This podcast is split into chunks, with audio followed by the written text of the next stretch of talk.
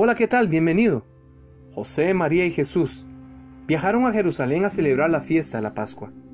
La fiesta de la Pascua era la primera de las tres grandes fiestas anuales de los judíos. Esta fiesta conmemoraba la liberación de los hebreos en Egipto. Para los judíos, esta celebración era muy importante. Incluso viajaban de muchos lugares, aunque les resultara una tarea difícil. La fiesta de la Pascua coincidió cuando Jesús tenía 12 años. Al cumplir 12 años, los niños judíos debían de participar de las diferentes ceremonias religiosas de la celebración. Después de haber participado de la fiesta, decidieron volver a Galilea, a su ciudad de Nazaret. Los que asistían a la fiesta de la Pascua viajaban en grandes grupos para hacerse compañía y protegerse en el camino. Las mujeres viajaban en grupos separados de los hombres, por lo que José y María se tuvieron que separar.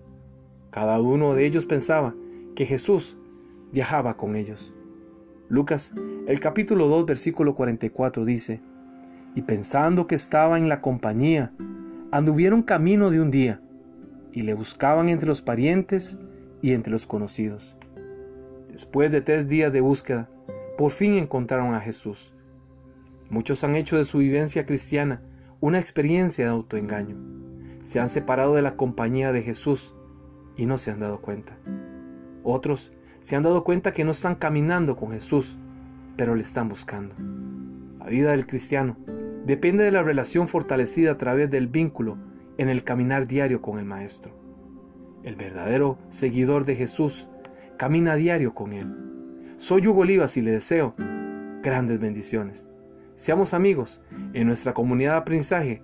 Búsquenos en Facebook o en YouTube como hugoolivas.com.